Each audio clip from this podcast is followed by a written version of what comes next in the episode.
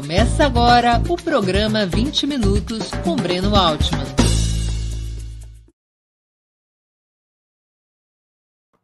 Bom dia! Hoje é 27 de outubro de 2021. Terei a honra de entrevistar o estatístico Vicente Andreu. Formado pela Unicamp, exerceu, exerceu o cargo de diretor-presidente da Agência Nacional de Águas, a ANA, entre 2010 e 2018. Foi também secretário municipal de Planejamento Urbano e Meio Ambiente em Campinas, no estado de São Paulo, e secretário nacional de Recursos Hídricos e Ambiente Urbano do Ministério do Meio Ambiente. Antes de começarmos a conversa, gostaria de pedir que façam uma assinatura solidária de Opera Mundi em nosso site ou se tornem membros pagantes de nosso canal no YouTube. A imprensa independente e Opera Mundi precisam da sua ajuda para se sustentar e se desenvolver. Também peço que curtam e compartilhem esse vídeo, além de ativarem o sininho do canal. São ações que ampliam nossa audiência e nossa receita publicitária. Nossos espectadores e nossas espectadoras também poderão fazer perguntas ao convidado, basta escrevê-las nas áreas de bate-papo do YouTube. A quem as fizer, peço que contribuam com o super chat ou super sticker. Não importa se for pequena contribuição, qualquer ajuda, qualquer pagamento é muito importante para a sustentação e o desenvolvimento do nosso canal. Outra forma de contribuir é através do Pix. Nossa chave é apoie@operamundi.com.br. Eu vou repeti-la: apoie@operamundi.com.br. Bom dia, Vicente. Muito obrigado por atender nosso convite. Bom dia, bom dia, Breno, bom dia a todos e todas que nos assistem. Eu agradeço aí o convite, poder conversar com seu público, falarmos um pouco sobre essa situação que nós estamos vivendo aí sobre a crise hídrica, chamada crise hídrica, né? Muito obrigado pelo convite. Vicente, já passou o risco de racionamento ou até mesmo do colapso do sistema de energia, como tem dito o governo? Breno, é, a gente tem que, para responder, eu diria o seguinte: já passou em que período, né? Porque você pode dizer nos próximos meses, com certeza. Aliás, nem esse risco não, não, na minha opinião, não havia. O governo usou desse risco para explodir as tarifas no Brasil. Agora, a fragilidade do nosso sistema é, frente à mudança do ciclo hidrológico, a nossa insegurança energética é, um, é, uma, é um é, é, crescente, é permanente. Então, eu, eu, acredito que você pode estar atravessando os próximos meses sem um apagão, mas isso está na agenda é, do país, infelizmente. Qual é a razão da nossa insegurança energética? É, eu, eu, eu, sou especialista mais na parte de água, eu não sou um especialista em energia, mas eu acredito que, em grande medida, é, o fato de acreditar que a energia hidrelétrica, né, proveniente dos rios, ela seria uma energia absolutamente segura é, no decorrer do tempo, não previa, né, quando a gente pensou nessa implantação, e é um patrimônio do Brasil, não previa, não conseguia enxergar a profundidade, a intensidade das alterações do ciclo hidrológico. E o que a gente assistiu é de que, a partir do ano 2000, todas as bacias brasileiras, 2005 foi a bacia amazônica, é, os grandes rios São Francisco, Tocantins, o Paraná. Então, o que eu acho é que a gente apostou numa, numa, numa fonte de energia correta, mas que ela é suscetível ao clima e e isso gera riscos, né, decorrente dessa situação climática. Mudou muito, mas mudou até para pior, mudou muito, porque se a gente pegar 2001, Breno, o Brasil tinha praticamente 100% da geração é, de energia, era uma geração é, hidráulica. Hoje é 62%. mas entrou de forma muito intensa a parte térmica, né? Térmica carvão, e o que está acontecendo agora é de que esse caminhar para fontes renováveis é muito mais lento do que o caminhar para fontes térmicas. Então, nós estamos saindo de uma matriz que apresenta riscos em decorrência do clima para uma outra matriz que é é, vai contribuir para piorar o clima no, no, no, planeta, além de ser absurdamente cara. Né? A situação a qual a gente chegou agora, que é parecida com a de 2001, é culpa das chuvas? Ou há algo de muito errado no nosso sistema hídrico e de energia?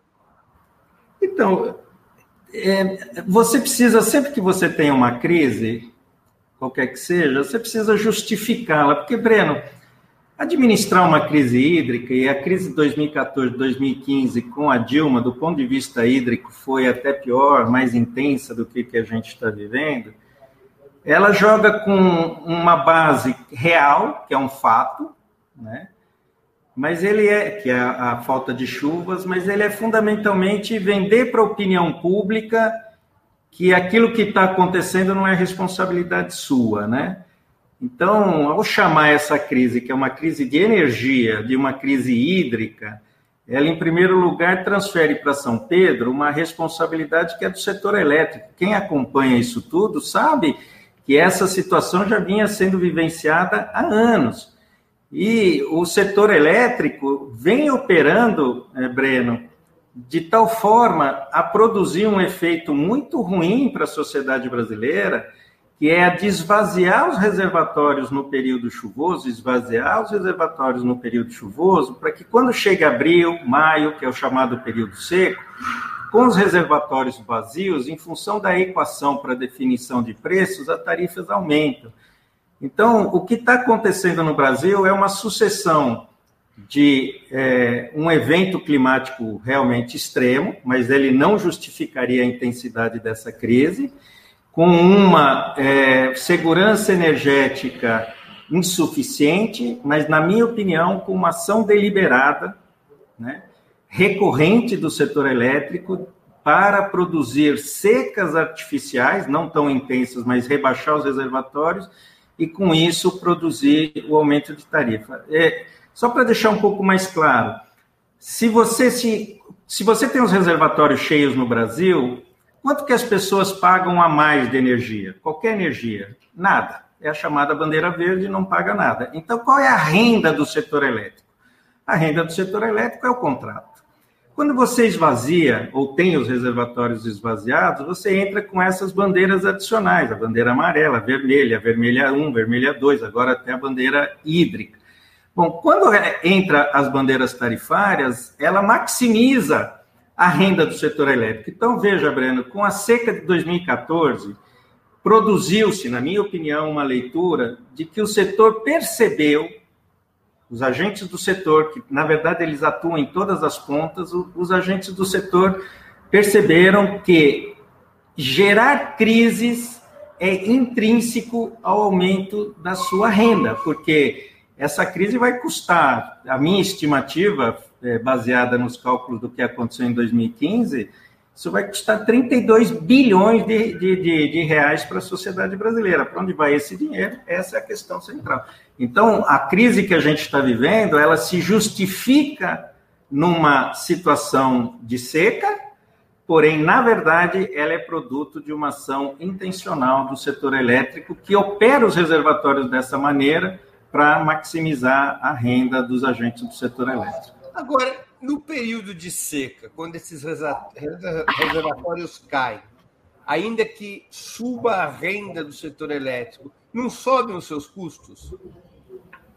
Veja, é, sobem, os custos sobem, mas o, o governo cuida de preservar os seus interesses, porque, veja, é, o, o que, que, fez o governo, a primeira medida do governo, quando em maio ele anunciou a, a, a maior crise hídrica em 91 anos, o que é uma falsidade? Qual foi a primeira medida deles? Fazer uma chamada medida provisória, 1055, que castrou o sistema ambiental, castrou o sistema de água, mas tem lá garantido o seguinte: os agentes do setor elétrico serão ressarcidos pelas eventuais perdas que tenham no setor.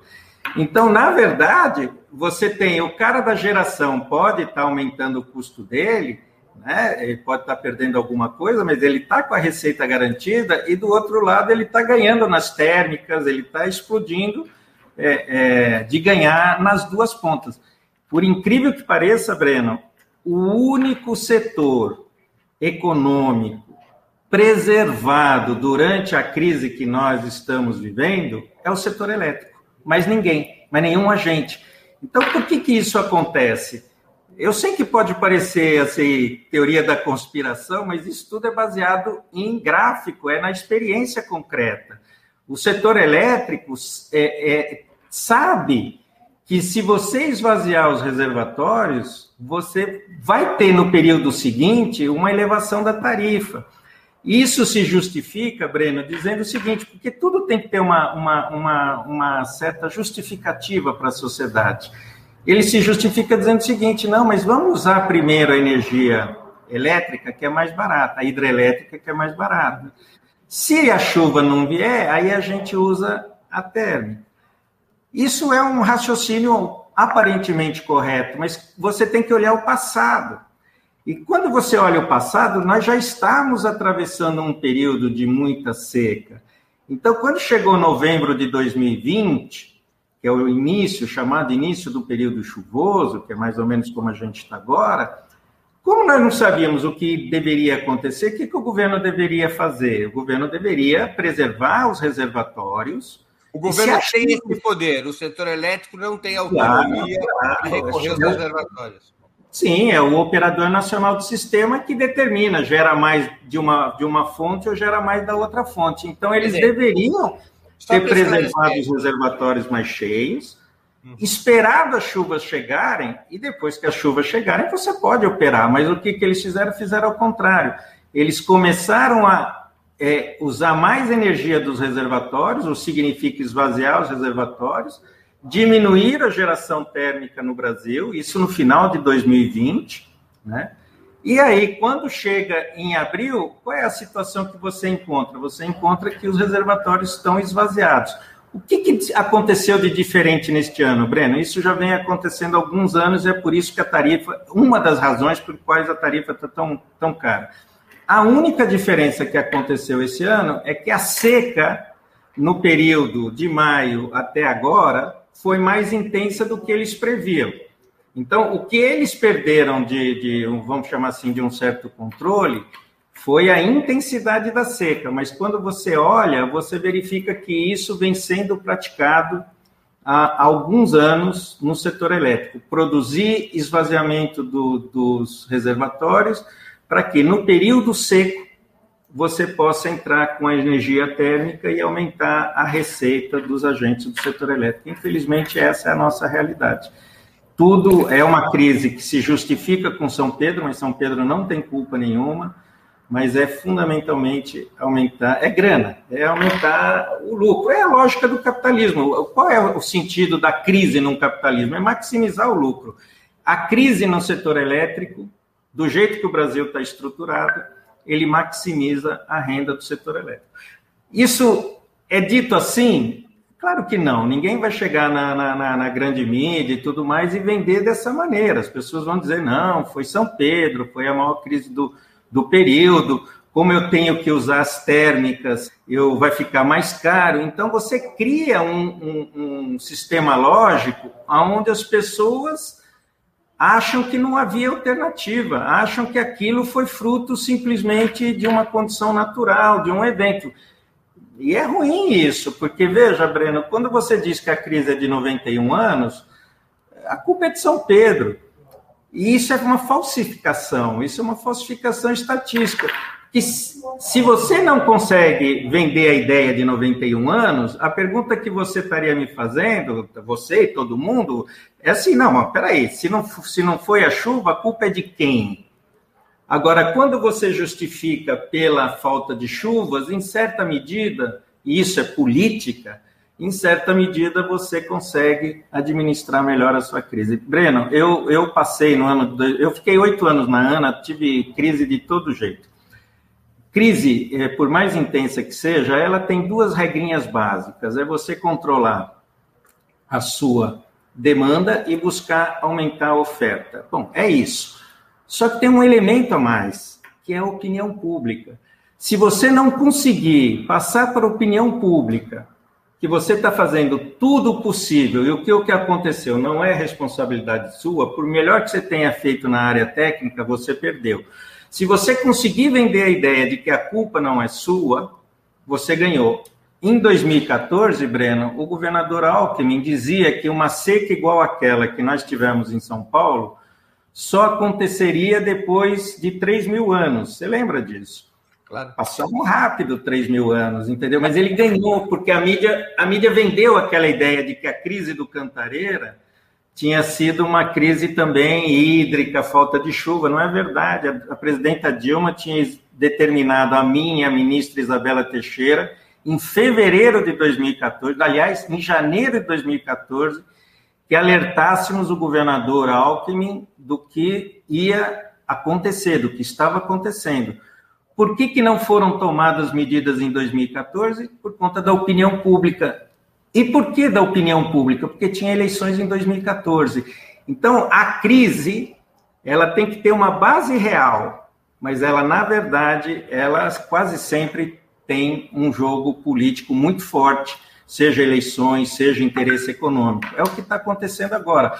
Parece até, você me perguntou, mas parece até que com essas chuvinhas que aconteceram, que resolveu o problema, que é como eles vendem. Em 2001, acabou, veio as chuvas, acabou a crise. Né? 2014, vieram as chuvas, acabou a crise. Agora, em 2021, vieram as chuvas, acabou a crise. É, a presidenta Dilma fez uma, uma determinação diferente. Em 2014, nós criamos, depois da crise, uma série de regras para garantir a segurança hídrica. E o que, que fez o governo federal? Não só aumentou a tarifa, como rasgou todas aquelas medidas de proteção aos rios. O que, que significa proteção aos rios? Que você ia operar os reservatórios não com a visão de segurança energética, mas com a visão da segurança hídrica, manter os reservatórios cheios. Mantendo o seu reservatório cheio, você tem como controlar. Agora, quando você vai no rodapé do reservatório, você não tem mais o que fazer. Vicente, a gente tem algumas perguntas de espectadores nossos, eu já vou começar a te, a te passar. Uma delas é do Cândido Hilário, nosso querido Bigode, que é membro do canal aqui do, do Opera Mundi. Ele pergunta é, qual o papel que jogará no Brasil a captação de energia solar? Veja, eu não sou, como eu falei, eu não sou um especialista em energia. Eu sou um generalista em energia porque trabalhei numa, numa muitos anos numa empresa de energia e mesmo na relação com água, é, é, a gente teve muito contato com esse tema.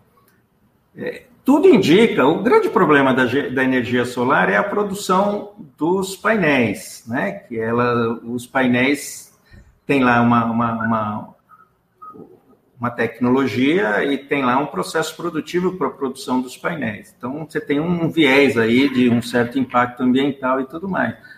Agora, eu, eu digo o seguinte, Breno, para simplificar: imagine uma lâmpada que a cerca de sei lá, oito, oito minutos a velocidade de luz. Uma lâmpada que consiga iluminar metade do planeta o tempo todo.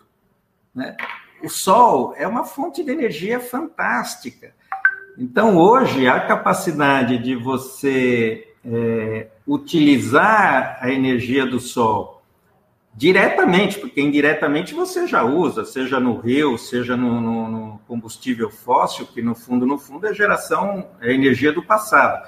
Mas você poder captar a energia do presente, a energia solar do presente para gerar, gerar suas demandas é fantástico. Eu vou dar um dado que me escandalizou. O Brasil tem cerca, somando tudo, Breno, térmica, nuclear, eólica, é, hidráulica, o Brasil tem cerca de é, 200 gigawatts de energia, somando tudo. eólica mais ou menos, perdão, energia hidráulica um pouquinho mais da metade, uns 120 mais ou menos, depois você vai somando o resto, térmica, uns 30, 40, solar, tal, você vai chegar a 200. A China acabou de anunciar um programa de solar e eólica de 1.200. Só de solar e de eólica, seis vezes a capacidade total brasileira. E eles sabem o que eles tem que fazer para suprir a sua demanda de energia, né? Então, eu, eu, acho que a pergunta que o Bigode me faz é de que esse é um dos caminhos, não é a única fonte, mas pelas características do Brasil, característica geográfica, todo mundo aponta isso, é, a energia solar é uma energia é, que deve ser muito bem aproveitada. Ela deve ser contabilizada, ela deve ser compatibilizada, Breno, com uma característica brasileira, que é a interligação. Então, nós já temos também uma rede de transmissão muito potente, ligando todas as pontas do Brasil, porque a energia solar, em tese, ela é aquilo que se chama energia distribuída. Né? Ela é uma fonte muito próxima, a fonte de geração é próxima do consumo. Isso é bom. Mas se essa fonte perder, se você ficar dependente só da tua próxima, da sua fonte próxima, você pode gerar uma energia barata, mas com alta insegurança energética. Então, acho que isso tudo, numa visão integrada, ela maximiza, vamos dizer assim, o histórico brasileiro em relação à segurança energética no país, Breno. Vicente, já que você citou em energia eólica, eu vou fazer uma pergunta que está na cabeça de muitos brasileiros há anos. É possível estocar ventos, como afirmou a ex-presidenta Dilma Rousseff? Então, veja, é... na verdade, essa era uma discussão que é o seguinte: você precisa de uma energia que você, chamada despachável, né? Esse é o termo técnico no sistema. O que, é uma energia despachável? É uma energia que você possa ter ela acumulada e que você possa usar de imediato se você precisar. Então, eu posso despachar uma térmica tendo combustível, eu despacho a térmica imediatamente. Se eu tiver uma hidráulica, eu despacho ela imediatamente. Então, elas são despacháveis. Quando você fala em, em, solar ou eólica, você depende das condições naturais. Então, aquela frase foi, vamos dizer assim, infeliz e foi muito é, utilizada de maneira jocosa. O que está acontecendo agora de mais moderno é que, como ela, a energia ela pode ser transformada, o pessoal está usando energia é, eólica para acumular energia potencial e aí, depois, acumulando energia potencial, quando você precisa, você pode usar. Então, é, do ponto de vista técnico, se a gente quiser fazer um resgate daquela frase, a gente poderia dizer: sim, a gente consegue estocar, vento. Mas por conta dessa questão de transformação de energia, né? Então, você transforma energia eólica, energia potencial, e depois você transforma isso em energia elétrica. Então, a, a frase hoje se foi utilizada daquela maneira contra a nossa querida presidenta, ela hoje poderia ser dita: sim, é possível estocar vento. O André Vinhal, do Emirados Árabes, ele sempre está aqui colaborando com o programa e contribuindo com o Superchat com essa moeda que é o dirham. A crise climática causa uma maior imprevisibilidade na geração de energias limpas? Isso não gera uma maior dependência dos combustíveis fósseis? Olha, é, eu, eu, a resposta no geral é não, porque a crise climática é, ele está supondo o quê? Que você, você, assim, vai ter menos água nos reservatórios isso é, uma, isso é um, um, ponto, mas você pode ter, do ponto de vista da engenharia, você pode criar o seguinte: não, então, em vez de fazer reservatório pequenininho, eu vou fazer reservatório maior, vou inundar a Amazônia inteirinha, né? Ou então, é, você pode dizer, não, vai ter nuvens, então, tendo nuvens, não tem solar, ou então, vai ter ventos muito fortes e o, e e o rotor para. Mas eu acho que, é, André, é, o, é, o, é o, exatamente ao contrário. Eu acho que a crise climática permite que você utilize. Primeiro, tem que identificar por que, que tem a crise. A crise é exatamente por combustíveis fósseis. Então, você tem que parar com combustíveis fósseis e criar um sistema que possibilite segurança energética. Todos os indicativos, Breno, é de que a quantidade de energia que você pode suprir pelos ventos e a quantidade de energia que você pode suprir pelo sol é muito grande. O que precisa, que é o que eu já mencionei, é que essa energia esteja conectada, porque, por exemplo, vamos imaginar que São Paulo está num período de muita nuvem, né? Mesmo que você consiga produzir energia, mas não consegue produzir tanta, porque no fundo, no fundo é radiação. É, se você tem um sistema conectado, você vai buscar energia, seja de outro local, de fontes sustentáveis, ou se você vai buscar energia é, de outra matriz, como, por exemplo, a própria energia elétrica. Então, na minha opinião, o que fica disso, André, é de que a gente tem que combater de maneira muito forte as causas da mudança climática. E nós não podemos usar, vamos dizer assim, condições dessas novas fontes de energia para dizer, ah, não, elas não valem, vamos continuar fazendo do jeito que a gente fez e agravar ainda mais o problema das mudanças climáticas. Porque a questão climática não é só uma questão de energia, né? Ela envolve um, um leque imenso de, de, de, de, de problemas é, na, flora, na flora, na fauna, nas cidades litorâneas, né? é, na nossa capacidade de consumir energia, inclusive. Então, eu acho que a questão principal é nós temos que sair do consumo de energias fósseis e apostar muito é, num, num novo ciclo, né? E, e, o novo ciclo não é petróleo. O novo ciclo serão energias sustentáveis. E, Como é o caso da eólica e da solar. Sem dúvida nenhuma. Além de outras, né? Além de outras. Menores, mas além de outras. As Tem outras a questão de biomassa, nuclear? Então, a nuclear, né? A nuclear é uma energia extremamente polêmica. Né? Eu desisti, eu apoiava a nuclear, uma vez conversando com o ex-presidente da FUNAI, o Márcio Meira, você também conhece, e eu, nós estávamos falando sobre a possibilidade do Brasil instalar uma nuclear no, na bacia do São Francisco. E aí dizendo, olha, é uma energia que tem os riscos de segurança, mas é uma energia que não, não emite, né? Então é combustível fóssil, né? Mas ele é, ele não é, ele não emite, tudo mais é uma boa energia. Aí ele respondeu da seguinte forma, Breno, eu também sou a favor da nuclear, mas perto da sua casa, não da minha. Então, é... É o, é o complexo Chernobyl, é o, a síndrome é esse, é esse o problema. Então, mas a energia é, nuclear voltou para a agenda global, você sabe disso. E, inclusive, os países que produzem energia nuclear estão tentando conseguir lá o, o, o selo verde para a energia nuclear é um debate conceitual muito interessante. Né? Agora, Brasil eu, eu, eu, não saberia opinar. Depois dessa resposta do Márcio Meira, eu hoje fico com a precaução. Vamos buscar outras fontes. É, ou seja, é, o Brasil teria hoje condições de um programa ambicioso em termos de energia eólica e solar. Algo no padrão chinês. Ah, é, e com condições mais favoráveis. Né?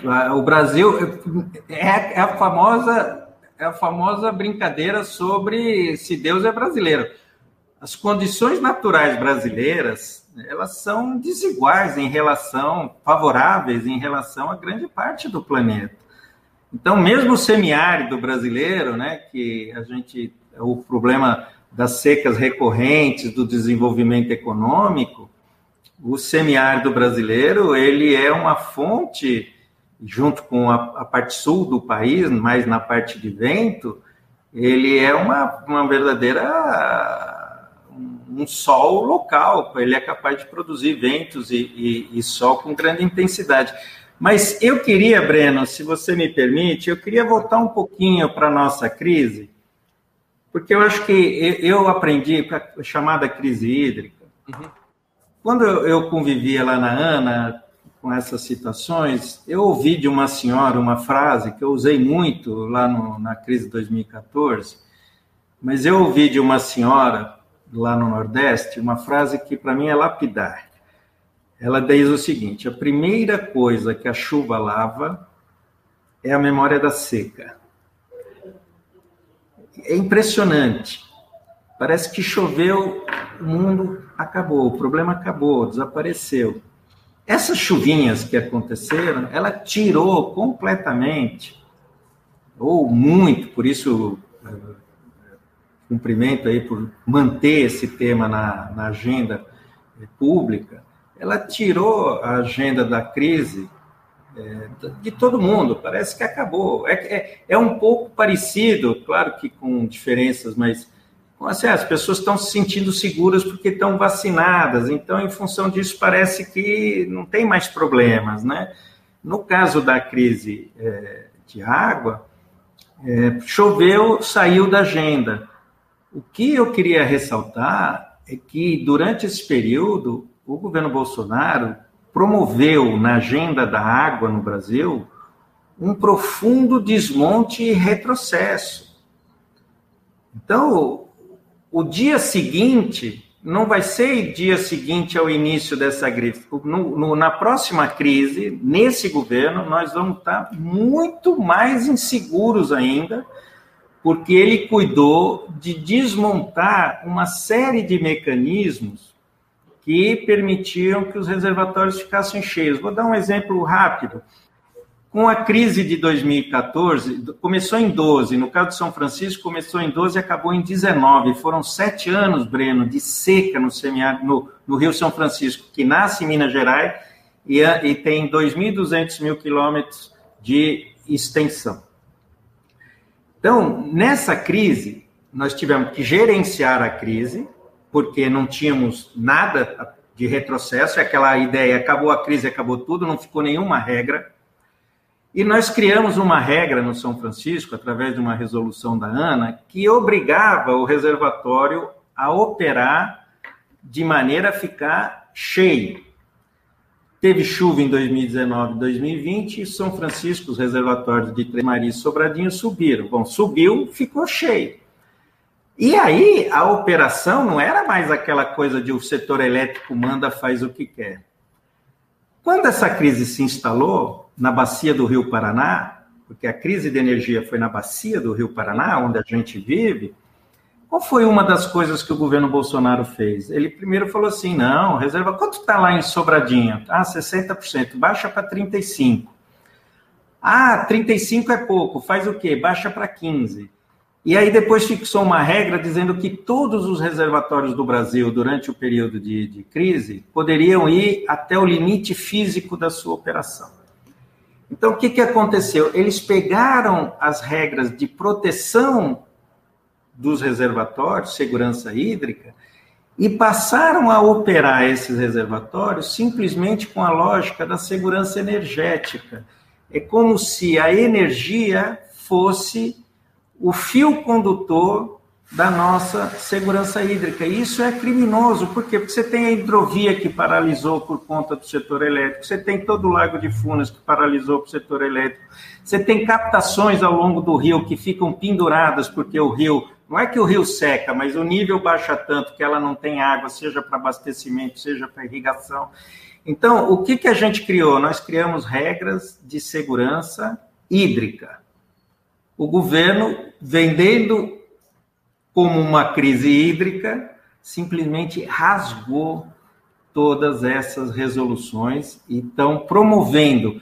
Todo mundo está acompanhando no meio ambiente o desmonte do CONAMA, o desmonte do IBAMA, as queimadas, a Amazônia, o Pantanal. Pois bem, acreditem, no setor de água, o governo Bolsonaro está promovendo o mesmo de monte, o mesmo retrocesso. Né? Você está empurrando então, o país para uma insegurança hídrica. Também, total. Né? E priorizando que a, a água, a finalidade da água é energia elétrica. Quando você tem fontes alternativas, isso não é chavão, é verdade. Você tem fontes alternativas para segurança elétrica, mas não tem fonte alternativa para segurança hídrica.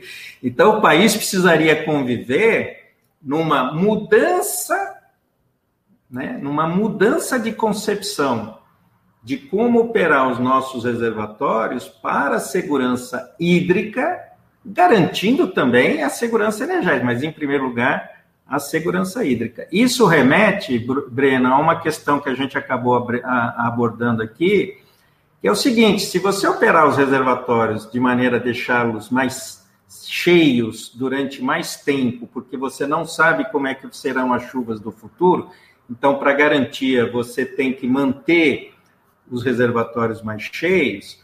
Então, ele coloca uma discussão: é o seguinte, esgotou ou não esgotou o potencial de crescimento das hidrelétricas no Brasil? Bom, se esgotou, qual é a fonte alternativa que você vai colocar nas hidrelétricas? E aí vai remeter um pouco a essa discussão que a gente fez sobre as renováveis. Porém, o que está em curso no Brasil, Breno, é um lobby tremendo das térmicas. Então você pega, quando foi a privatização da Eletrobras, qual foi o jabuti da Eletrobras? O jabuti da Eletrobras foram as térmicas com gasoduto, onde não tinha nada. Aí foi para a MP 1055. Esse o pessoal não acompanhou muito, mas qual foi o jabuti da MP 1055? As térmicas com gasoduto. E agora, num recente leilão, aconteceu semana passada, essa semana, a semana passada, um leilão de energia, qual foi a energia que mais foi vendida? A térmica. Breno, a R$ 1.500 o megawatt. Quando as eólicas e, e, e entrou eólica e, e solar, a 350, que já é um escândalo. Só para você ter uma ideia, aquelas energias que foram vendidas em é, Giral e Santo Antônio, que são usinas polêmicas lá na Amazônia, aquela coisa toda, a linha de transmissão, não estou entrando no mérito das obras, estamos falando de preço, foi a 70 reais. Eles venderam energia das térmicas a R$ 1.500, aproveitando o quê? Aproveitando o clima. Essas mesmas térmicas, se você fizesse um leilão sem esse clima de crise, provavelmente seriam 200, 250 reais. Aproveitando esse clima de crise, todo mundo acha necessário contratar energia. Ah, tem que pagar o que precisar, porque a energia mais cara é a energia que você não tem. Breno, R$ 1.500 o megawatt. Ou seja, os caras do setor térmico estão fazendo um lobby profundo no nosso país. E os rastros estão aí. Todos os rastros estão aí. MP da Eletrobras, MP 1055, esse último leilão de energia. E, e, e, nós precisamos, porque aí a pessoa fica, não, mas poxa, é melhor ter energia, mesmo que seja térmica, num período você não tem energia, é bom você. Nós temos que fugir desse discurso e refazer uma discussão sobre o do setor elétrico vis-à-vis as questões ambientais, as questões climáticas. Você não pode tratar essas questões como, ah, não, a questão da energia é prioritária em relação a outra.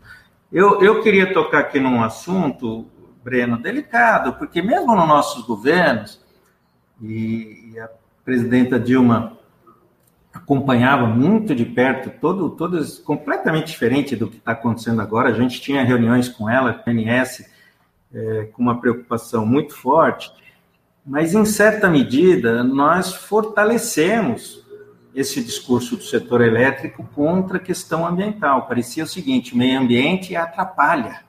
Né? É um obstáculo. A gente...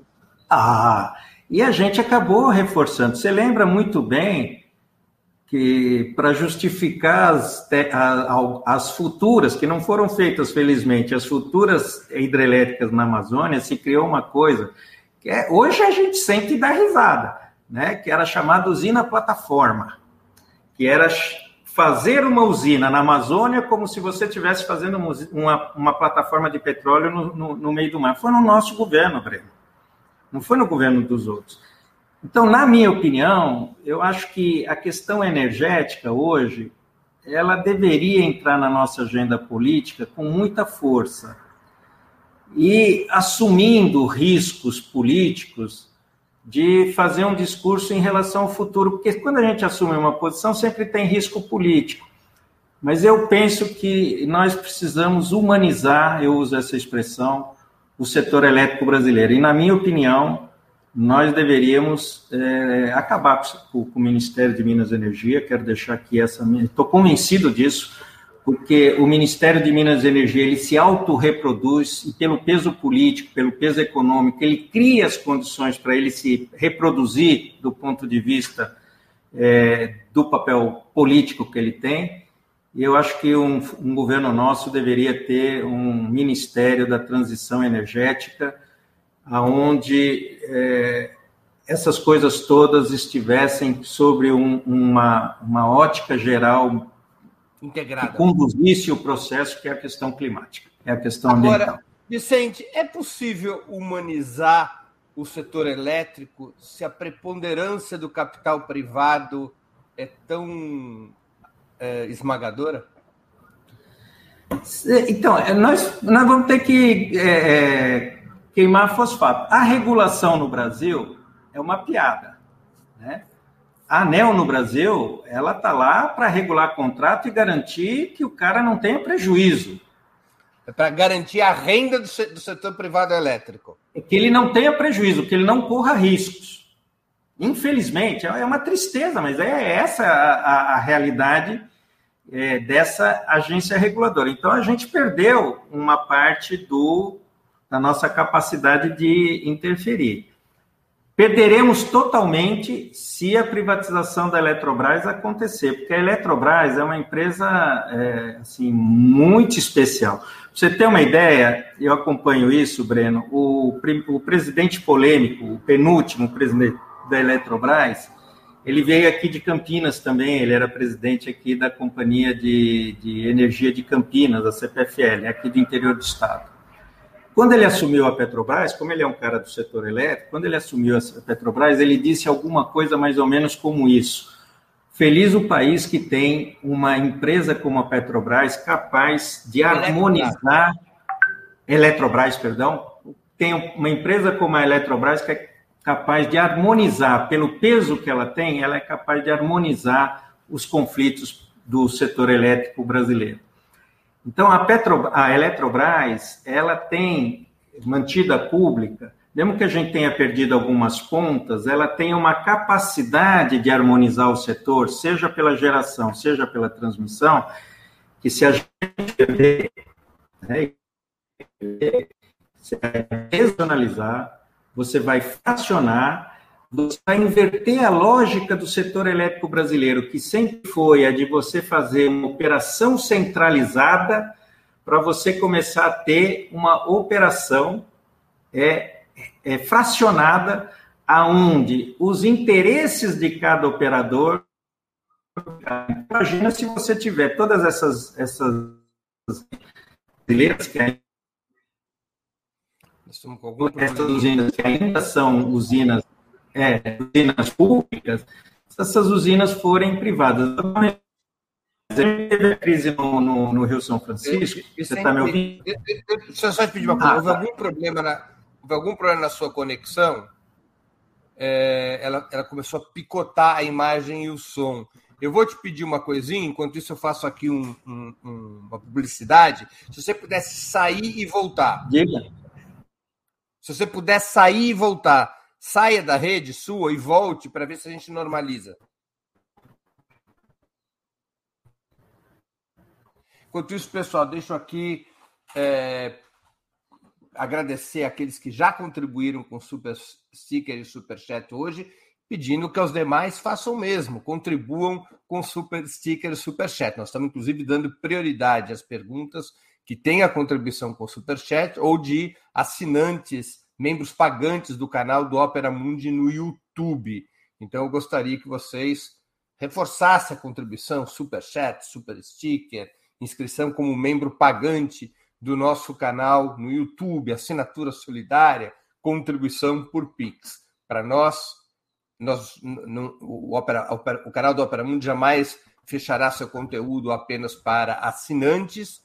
Nós vamos continuar disponibilizando tanto conteúdo do site quanto do canal livremente, mas Opera Mundi depende da contribuição dos nossos leitores e espectadores para a sustentação do projeto e para sua ampliação. Quero aproveitar também para uh, falar sobre o programa de amanhã, quinta-feira.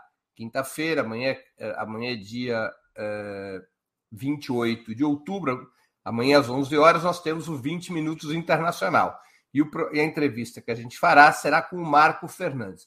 Marco Fernandes é pesquisador do Instituto Tricontinental, há vários anos mora na China, mora em Xangai, por isso o título do programa, Um Brasileiro em Xangai, e nós vamos conversar com ele sobre os últimos acontecimentos nesse gigante asiático, da crise na Evergrande à polarização militar com os Estados Unidos. Então, amanhã, 28 de outubro, 11 horas da manhã, entrevista com Marco Fernandes no 20 Minutos Internacional. Vamos agora retornar para essa nossa conversa com o Vicente Andreu, que ele agora voltou a ter estabilidade na sua conexão. Vicente, é, deixa eu fazer uma pergunta que tem a ver com tudo isso que a gente está conversando e que é do interesse muito prático dos nossos espectadores. O Brasil, ele tem é, nós estamos entre as maiores reservas fluviais do mundo, os rios mais caudalosos. A nossa matriz energética é 62, 65% baseada em energia hidráulica, uma fonte renovável, ao contrário do petróleo e do carvão. Mas por que, que o preço da energia aqui no Brasil é tão alto e está subindo cada vez mais? Como é que um país com tanta abundância energética cobra tanto pela energia especialmente dos seus cidadãos, das famílias? Breno, é, eu vou, vou trazer aqui um, assim, uma, uma, uma visão particular sobre isso. Isso começa com o governo Fernando Henrique, quando ele desverticaliza as empresas do setor elétrico e começa o processo de privatização. Depois, eu acho que a gente. Perdão, Vamos, só conta para nós como é que era antes do Fernando Henrique o sistema. Então, o, sistema, é, o sistema era basicamente 100% hidráulico, ele estatal. estatal, hidráulico estatal. Ele tinha um mecanismo é, que se utilizou de maneira perversa, que era a da equalização tarifária, ou seja, você tinha uma tarifa mais ou menos equivalente no Brasil, e aí, como alguns estados não tinham empresas muito boas na distribuição e tudo mais, eram as empresas estaduais, se justificou que a equalização tarifária, ou seja, um mecanismo onde todo mundo pagava uma tarifa mais ou menos equilibrada, era muito ruim. E aí criou-se um discurso de que o setor deveria ser privatizado, e além de privatizado, ele deveria ser desverticalizado. E aí, você, o que é desverticalização? Separar a geração, vender a geração separada, vender a transmissão separada, vender a distribuição separada. Porque o sistema Eletrobras, até então, ele era uma única empresa que geria, que comandava geração, distribuição e transmissão, tudo na mesma empresa. É, na verdade eram várias empresas, a Eletrobras a principal, né? mas nesse formato. Todas as empresas, elas podiam ser geração, transmissão e distribuição, e eram todas estatais, ou da União ou dos estados. Aí foi quebrando, fracionando. Então, o que, que você faz? Você faz com que. É, não, vai ter é, é, competição entre os agentes. Mentira, porque é um, um, monopólio natural. Aí criou a agência reguladora que só garante os direitos do, das empresas. Isso acontece em 1997. A privatização no Brasil começa em 95, né, com a privatização da Excelsa, aquela empresa lá do Espírito Santo. Então, o que, que você acabou fazendo? Você fazer, começou com a desverticalização, cada setor passou a ter a sua maximização da sua rentabilidade. Porque quando você tem tudo junto, você pode estar ganhando. É como a Petrobras integrada.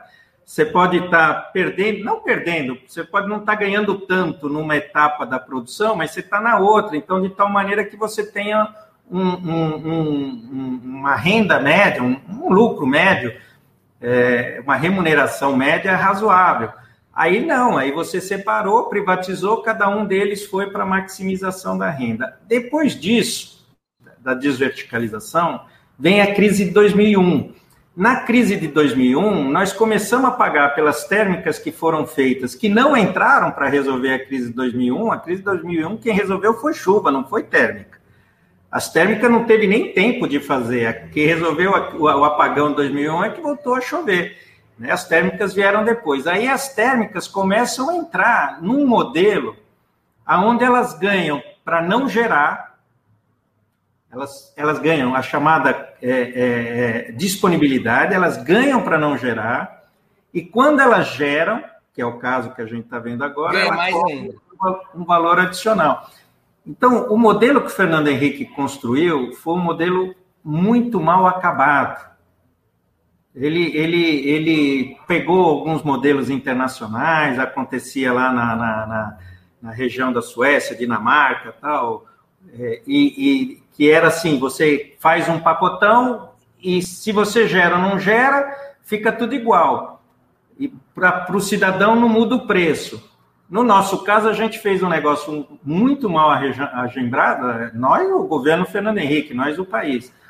E isso continuou. Quando a gente fez a nossa reforma em 2004, com Lula, Dilma era nossa ministra, na minha opinião, nós não entramos nessas questões centrais.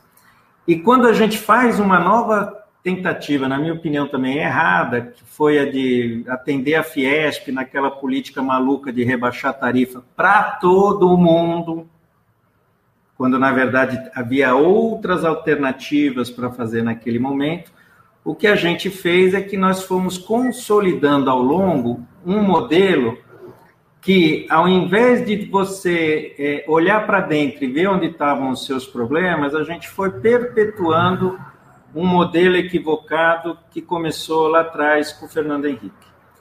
Então, eu, eu vejo assim, fazendo uma leitura crítica do nosso campo, no nosso campo é de que é, nós tivemos uma preocupação em aumentar a geração e tudo mais, é, mas não se é, não se combateu, não, não houve um combate a essa questão estrutural das tarifas no Brasil. E tem vários companheiros no nosso campo que diz que não tem saída, né?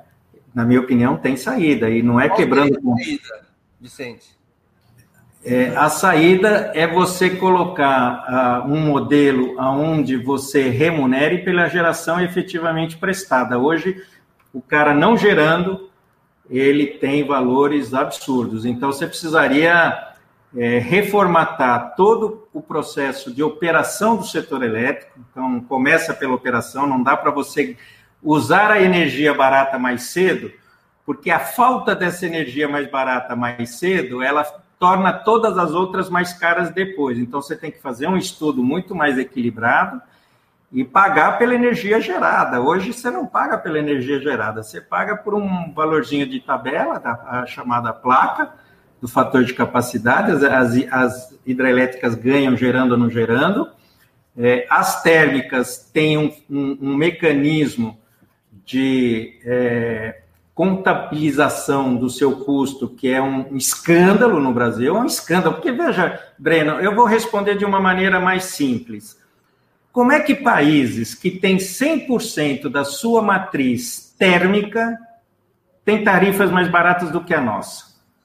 Pronto. Se o país que tem 100% de energia térmica tem tarifa mais barata que a nossa, que 60% é hidráulica, que por natureza é muito mais barata que as outras e ainda, além de tudo, é amortizada, por que, que a nossa é mais cara? É o modelo, Breno. Senão eu vou ficar aqui falando, uma, querendo sintetizar, não vou conseguir. Mas é o nosso modelo, que é muito ruim e que, infelizmente, infelizmente, nós reproduzimos é, ao longo, principalmente no, no, no segundo período do nosso governo Dilma. Faço isso de maneira sincera, franca. Eu acho que aquela lógica de rebaixar as tarifas, de não, não, não olhar para dentro do modelo, é, acabou produzindo um Frankenstein que é usado contra nós, inclusive, né? Porque o pessoal todo fala, ah, a famosa MP 579, se eu não me engano é isso, a Dilma que fez, é... e não é verdade.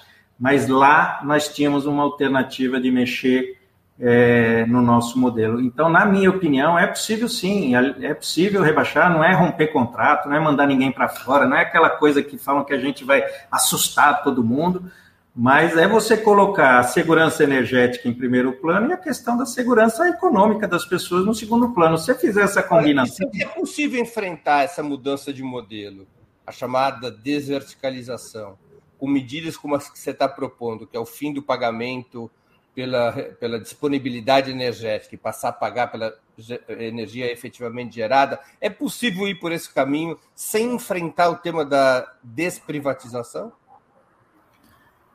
Sim não. Eu, eu acho o capital, que. O capital diante. Porque isso que você está propondo representa uma queda da rentabilidade do capital. Ou pelo menos uma queda da segurança em relação à rentabilidade do capital.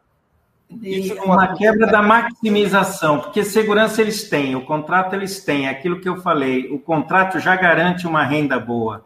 Eles precisam maximizar, para maximizar é crise. Isso não levaria a uma, a uma fuga do capital privado do setor elétrico do país? Não, depende do tipo de investidor que você vai ter. Breno, eu mudei isso, eu mudei a minha visão quando em 1990 96 ou 94, eu fiz uma viagem ao Japão. E o Japão é um país contraditório, é um país capitalista, todo mundo sabe tal. Mas as empresas de energia no Japão são privadas. Tem até problema, Fukushima, todo mundo a conhece, mas estão falando de tarifa nesse momento, tá? Uhum. Porém, as empresas, mesmo sendo privadas, elas são, elas são é, operadas, coordenadas como um serviço público. E aí, a rentabilidade das empresas, ela é uma rentabilidade menor porque ela não tem risco. Agora, no Brasil, o cara quer estar no setor de energia que não tem risco com lucro de agiota, Breno. E quem vem para cá né? Se for um investidor estratégico, essa não é uma questão tão crítica, porque se ele está ganhando meio por cento no país dele lá, e aqui ele ganhar um e meio, tá tudo bom, mas ele chega aqui, ele fala, não, eu vou ganhar um e meio, tá todo mundo ganhando 19 ou 20, você acha que o cara vai ganhar, vai ganhar um e meio? Ele vai para 19 ou 20. E é o que está acontecendo. Você acha que o reforço da regulação poderia resolver esse problema? Eu acho que a regulação precisaria, porque nós fizemos um caminho interrompido na regulação. A regulação veio pelo governo Fernando Henrique, nós tivemos uma visão é, paranoica, é, uma visão meio é, estrábica em relação às agências, então a gente não fez nenhuma coisa nem outra então as agências correram soltas. Era, eu, olha, eu vou falar do, do, não quero desmerecer ninguém do ponto de vista pessoal, mas eu olhava para os meus colegas que estavam nas agências reguladoras, nomeadas pelo nosso governo, Breno, não tem nenhum compromisso com, com, com as questões sociais. Eles têm compromisso com o emprego de onde ele veio e com o emprego para onde ele vai. É só olhar para onde essas pessoas vão depois que saem das agências reguladoras. Então, eu, eu acho que a gente não explorou no limite um modelo de regulação que fosse de fato um modelo de regulação que olhasse para a sociedade. Hoje nós temos um modelo de regulação. Começou com o Fernando Henrique, que a gente fez cara feia, mas não mudou, que é essencialmente um modelo de regulação que garante contrato. Isso precisa ser revisto. Então, eu acho que tem espaço na regulação. É, o corpo técnico é um corpo técnico fantástico das agências, o, os concursos para essas pessoas entrarem. Agora, nós precisaríamos ter um, um, uma orientação política para as agências. A gente não pode transformar as agências, como acabou ficando, Breno, é, num quinto poder, porque no Brasil a gente tem os três poderes da Constituição, aí tem o MP, o, é o sexto, tem o MP, que é o quarto, tem a, a, a, a, imprensa, que é o quinto, e tem as agências reguladoras, que é o sexto. Aí eu faço, tudo que eu faço é técnico, é lorota, aí é só olhar. As pessoas têm compromisso com o quê? Se eu faço cara feia para o investidor, quando acabar meu mandato lá na, na, agência, eu vou procurar emprego aonde? Então é só olhar, Breno, não é aquela história, vamos olhar o capital, é só olhar onde essas pessoas, da onde elas vieram para onde elas foram nós precisaríamos é, ter uma concepção mais completa. Ou acaba com as agências, eu não sou favorável, acho que a administração direta é pior, porque você não tem condições de manter e produzir um corpo técnico tão especializado quanto a que você tem, mas a gente precisaria ter uma orientação mais, mais forte, mais firme do ponto de vista de que as agências reproduzam uma visão de um modelo de desenvolvimento do país. Não dá para ficar na agência na cabeça do. É o, é o que a gente viu lá na Anvisa, né? Não dá para ficar na cabeça da agência um cara que tenha compromisso exclusivamente ou, ou com um, um, um, uma visão estreita né, da, da, da sociedade ou com interesse econômico. Então, eu acho que nós, nós não esgotamos o potencial da regulação. Muito embora é, a regulação no Brasil tenha um profundo déficit com a sociedade. Nós estamos, as agências reguladoras estão em débito com a sociedade brasileira. Em parte porque nós tivemos essa, essa visão esquizofrênica, paranoica, de não ser nenhuma coisa, de não ser outra. Tinha gente que queria aparelhar as agências, tinha gente que queria acabar com as agências, tinha gente que queria deixar as agências como ficava e aí, no final, elas, elas acabaram encontrando o lugar mais confortável para os seus dirigentes, que é atender ao capital. Simples assim. Vicente, tem uma pergunta do Júlio Menezes. O setor elétrico investe em recuperação de bacias para garantir reservatórios e compensar danos ambientais? Muito pouco. Muito menos do que precisaria. É, tem ali alguns mecanismos de repasse que são quase que protocolares e formais. Eu vou contar um caso aqui para vocês. Olha, o Código Florestal, né? Quando a gente teve toda aquela mudança do Código Florestal com a presidenta Dilma em 2012 e tudo mais, você tinha de um lado, você tinha a, o setor do agronegócio, que obviamente não queria proteção aos rios nem nada, para poder operar com o máximo de área. Ah, nenhum lugar do mundo tem APP, APP é jabuticaba do Brasil, não sei o que, não sei quanto. Porém, a gente imaginava que alguns agentes fossem agentes que defenderiam esse mecanismo. E o que, que a gente viu? O setor elétrico fugiu da discussão, como se água no reservatório não fosse fruto de todas essas medidas de segurança, de proteção da água e, produ e produção da água. Porque a questão ambiental também aumenta a produção da água. E nós tivemos um setor, Breno, que é inacreditável, que se aliou aos ruralistas nessa coisa de detonar com as áreas de preservação permanente, que foram as empresas de saneamento básico. Olha só, o setor elétrico fingiu de morto, né, mas também não apoiou a proposta de, de proteção, e as empresas de saneamento, que são basicamente, é ainda, né, basicamente públicas, essas empresas queriam usar as áreas de preservação permanente para colocar seus empreendimentos e tudo mais. Então, veja, o setor elétrico contribui, as empresas de saneamento contribuem, mas não é o problema da contribuição, o problema é da concepção, Breno. Se você não tiver uma concepção ambientalista, não adianta, você dá uma esmolinha, ah, o que, que precisa lá? O cara não me encher o saco, dá tanto. Pronto. Ah, estou contribuindo com isso, com aquilo, aquilo outro. Mas a concepção é uma concepção de utilitarista da água, é uma concepção de que o meio ambiente atrapalha, que o meio ambiente é o problema do outro, não é um problema meu. Então, ah, que os outros países, as outras pessoas façam aquilo, eu não preciso fazer nada. Então, é isso. Pagar, pagam, mas a visão é uma visão de detonar. meio ambiente atrapalha e que o desenvolvimento não pode perder tempo com a questão ambiental. Essa é a lógica geral, infelizmente. É, Vicente, uma outra pergunta da Isabela Mapiri, que é membro do nosso canal.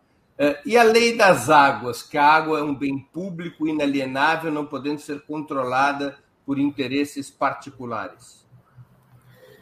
Então, o, a legislação brasileira ela é uma legislação é, moderna. Ela é, garante, acabou, no Brasil não tem água privada, Código de Água de 1934 tinha água privada, água, quando passava numa propriedade, é do dono. Vários países, a água, quando passa na propriedade, é do dono da terra. E no Brasil, todas as águas superficiais, subterrâneas, é, elas são águas de domínio ou do Estado ou do domínio da União. Então, são águas públicas. Então, essa concepção é uma concepção correta. O problema, Breno, ele vai para outra ordem. Você tem aqui um público especializado. O problema é o problema que se resolve na política. Né? Qual é a visão que você tem desse bem?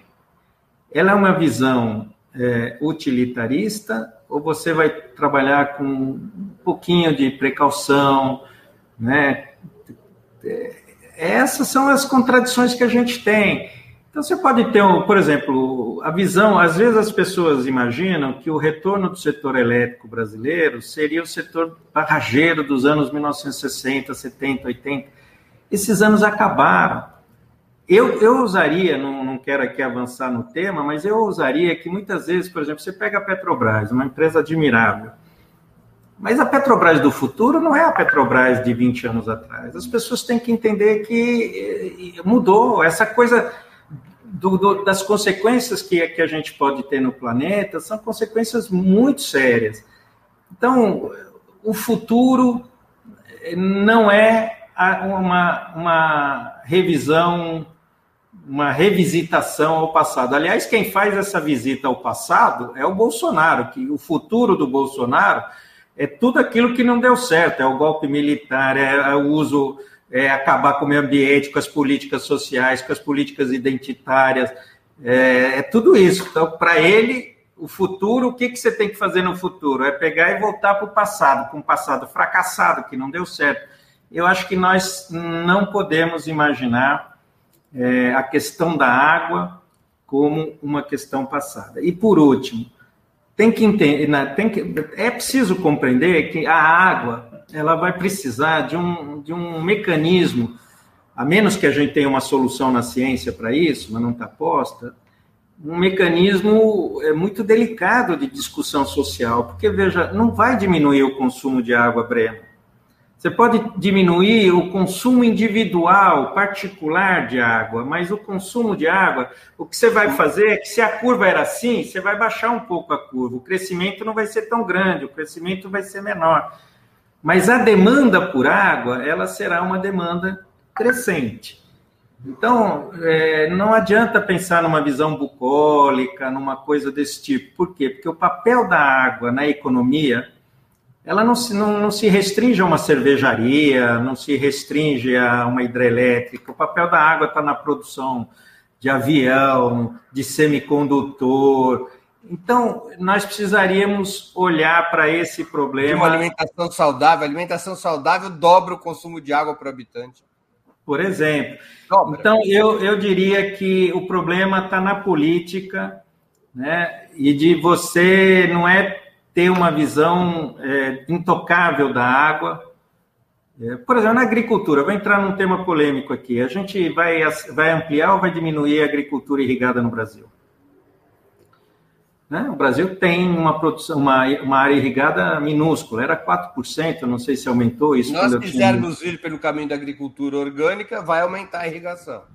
Pronto. E mesmo na, na, na, na, na exportação, na produção mais, mais intensiva de, de, de, de, alimentos, o que você tem que fazer é que essa produção tem que estar em áreas onde elas sejam adequadas para uma expansão da irrigação, seja naturalmente, enquanto isso for possível, seja através de mecanismos de preservação e conservação da água. O que não dá, Breno, é para você ter um plano nacional de irrigação ampliando a irrigação no semiárido brasileiro, em áreas que não são vocacionadas. Então, eu acho que é assim, o meu, meu, meu, meu aprendizado mostra que a gente está num momento especial. aonde a possibilidade de ousar é uma obrigação, Breno. Aí você fala, bom, mas o que, que, você vai fazer quando você ousa? Você sabe o resultado? Não, eu não sei o resultado, mas eu sei que se eu não ousar, o resultado que já deu vai fracassar. Eu acho que isso vai refletir muito, Breno, na discussão menos da campanha eleitoral, porque eu sou meio pragmático na campanha eleitoral, eu acho que é, é fundamental tirar o Bolsonaro da frente, isso exige aí uma série de, de manobras políticas, eu até me afastei mais um pouco da conta que eu não tenho capacidade para isso, mas eu acho que é, um segundo governo Bolsonaro, sem a perspectiva de reeleição, ele será infinitamente pior do que o que a gente já viu agora, porque agora ainda tem essa perspectiva de reeleição, uhum. Então ele ainda fica num jogo ainda de garantir ordem e tudo mais. Mas imagina num segundo governo onde ele não tem reeleição, ou ele vai mudar a lei de novo para permitir a reeleição, ou nós vamos ter problema muito sério. Então a campanha em si, eu acho que a campanha é um momento meio de pragmatismo, de utopia, de alianças, esse é um momento delicadíssimo, mas isso você faz muito bem e demarca aí um campo importante para fazer essa discussão. Agora, no governo, Breno, tem que ser ousado. E se tem uma coisa que a gente não foi, foi ser ousado na questão é, energética e ambiental. Olha, o Brasil virou G1. A ministra Isabela Teixeira, é uma pessoa fantástica. O ministro Carlos Mink, fantástico. A Marina Silva, fantástico. Não é disso que eu estou tratando. Né? Eu estou tratando da ousadia, porque eu acompanhava a dificuldade que era de tentar convencer esses setores desenvolvimentistas. Você sabe que economista aí no governo é serial killer, né? porque mata em grande quantidade, né? O, o, os nossos economistas desenvolvimentistas, pelo amor de Deus. Então, nós precisamos um eventual governo em todas as áreas, mas nas áreas é, é, é, ambientais em particular, eu acho que a gente tem condições de, de acompanhar essa realidade, que é uma realidade de fato. Tem os climas. A questão ambiental ela tem que deixar de ser um problema ou um obstáculo, e ela tem que estar no cerne da estratégia de um novo governo de esquerda. Esse é o teu ponto de vista. Eu acho, Breno, eu acho. E nós não temos cúmulo. Que se você olhar para a esquerda, a esquerda sempre achou que esse era um discurso que é o novo imperialismo. As ONGs é o novo imperialismo.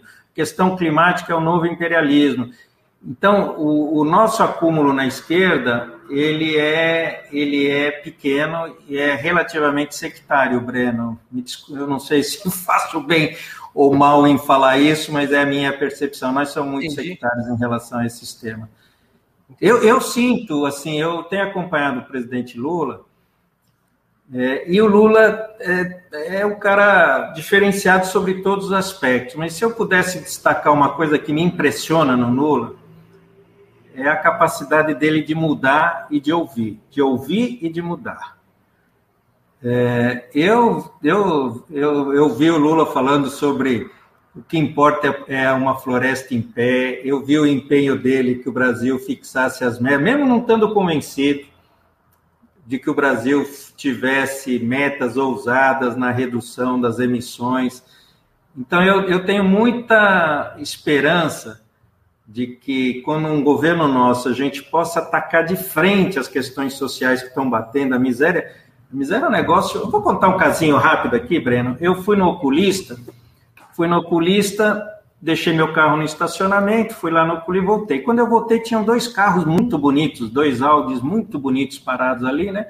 Enquanto eu pagava a minha conta, eu falava, qual dos dois você compraria? Eles eram de cores diferentes. Aí o, o menino que estava lá atendendo, um rapaz de uns 25 e poucos anos, falou assim: Ah, é, eu, se eu ganhasse na loteria, eu comprava aquele, né? Eu falei, ah, mas eu, se eu ganhasse na loteria, eu faria outra coisa, eu não gastaria com carro. Ele falou, você sabe o que, que eu faria se eu ganhasse na loteria? Eu encheria meu quarto de comida, porque eu não aguento mais passar fome e sou o único cara que trabalha na minha família. Rapaz, como é que alguém, no século XXI, um ser humano, consegue ter como sonho não passar fome. Então, que era o centro da política do Lula, Então, essas questões, elas vão estar emergenciais, eu não tenho a menor dúvida disso. Mas nós precisamos agregar uma visão de longo prazo, onde a questão ambiental esteja no cerne das nossas políticas, inclusive para acabar com a fome, garantir o desenvolvimento, a educação é, das pessoas no Brasil. Eu estou convencido disso. Vicente, tem uma pergunta da TV Metaverso, é assim que está o nossa, nosso, nosso espectador assinando. É uma pergunta interessante que tem a ver sobre a questão anterior que você se referiu eh, das agências reguladoras. Vicente, você não acha que pode ser falta, está se referindo às agências reguladoras, que pode ser falta de um conselho popular deliberativo mais forte e mais incentivos de participação da população para ajudar essas políticas públicas a mudar? Breno, é, eu vou fazer aqui uma reflexão pessoal, né? O, a capacidade reivindicatória do movimento social é muito grande. A capacidade de elaboração de, alguns, de algumas áreas, ela não pode prescindir, é, você não pode abdicar de alguns fatores que normalmente é, a população pode não considerar importante. Vou dar um exemplo. Se você tem uma seca aqui no rio é, Atibaia, Jaguari, que são os rios de, de, de, daqui da região de Campinas, onde você tem uma grande produção de flores, tal, não sei o quê, e você tem, na ponta dessa bacia, você tem a maior refinaria do Brasil, que é a Replan. Está faltando água. Como é que você equilibra os diversos usos? Se você for votar, a Replan perdeu. Porque aquela quantidade de produtores, não que não seja importante para a vida, para a economia, para tudo mais, das pessoas, não tem. Então, isso não é uma equação simples de resolver. Eu acho que você precisa também ter uma certa andar junto com uma maior visão de das consequências da sua decisão, porque às vezes o movimento fica muito mais focado naquelas suas demandas. Bom, isso é a parte negativa. Qual é a parte que eu vejo que é positiva? O movimento social, de uma maneira geral, dá um calor tremendo na administração. E a administração não gosta de calor. O geral é a gente dizer, pô, gente, fica, espera um pouquinho. Porque, olha, se vocês reivindicarem demais, isso vai acabar atrapalhando, eu não vou conseguir fazer, vocês vão estar jogando água no moinho de quem é contra a gente e tal, não sei o quê. Então, a gente não gosta muito, governos, por natureza, não gosta muito da pressão social. Eu acho que essa combinação de você voltar a fazer como foi na década de 80, que é ousar a partir das utopias do movimento social, eu acho que é um elemento que a gente não pode tratar como a gente tratou no passado, né? Isso foi a tônica. Olha, é, se você, o movimento social, levanta uma bandeira, de repente aquilo pode ser contra a gente. Então, não faça tal. Eu acho que a gente tem que é, trabalhar melhor essa relação governo-movimento social. Eu acho, por exemplo, no caso dos, das cooperativas, catadores e tudo mais, o governo Lula foi espetacular. Espetacular. Né? Eu acho que a gente precisaria pensar aquela concepção para movimento de moradia, para movimento ambiental, para movimento social eu acho que a gente tem que, que ser mais sensível às pressões que eles executam, porque é, é, é uma coisa que eu, eu, lia muito sobre isso, Breno, e achava que não acontecia, que é o seguinte, né? Eu acho que o, o nosso advogado, que tinha uma frase famosa, que os pés pensam, não, a cabeça pensa onde os pés pisam, né?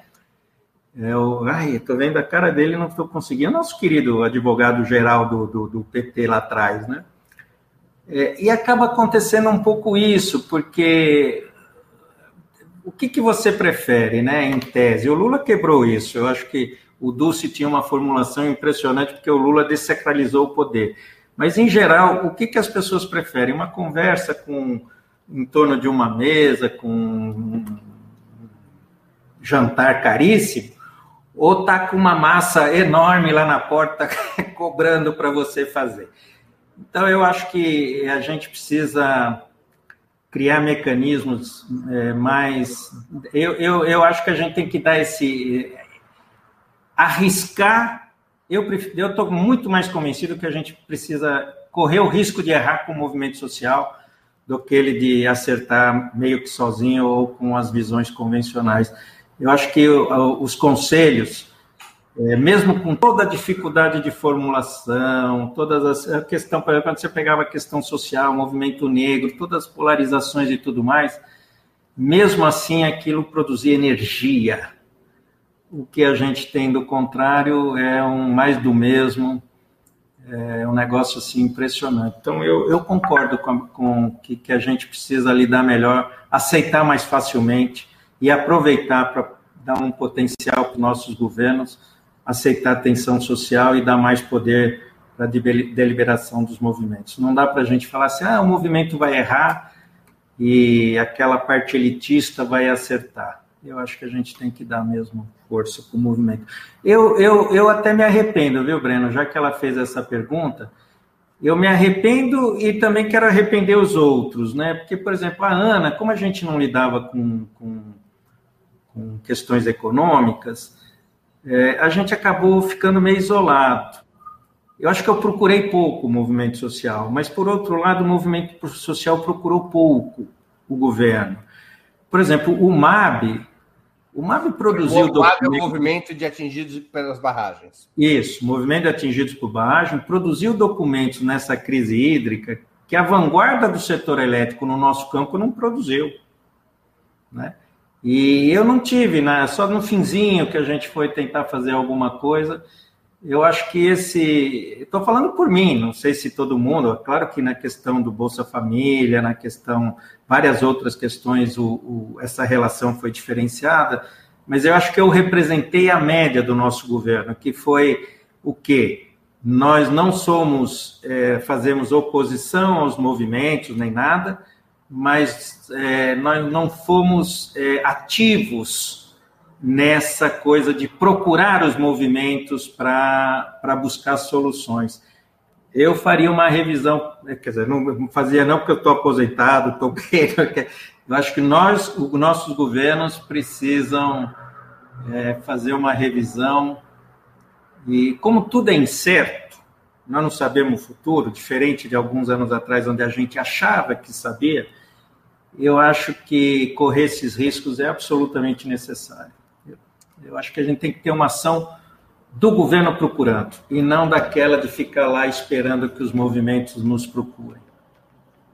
Vicente, nós estamos chegando no final dessa entrevista e eu queria te fazer duas perguntas que eu sempre faço aos convidados. A primeira, delas, é, a primeira delas é qual livro você leu ou está lendo e gostaria de sugerir aos nossos espectadores? A segunda, qual filme ou série?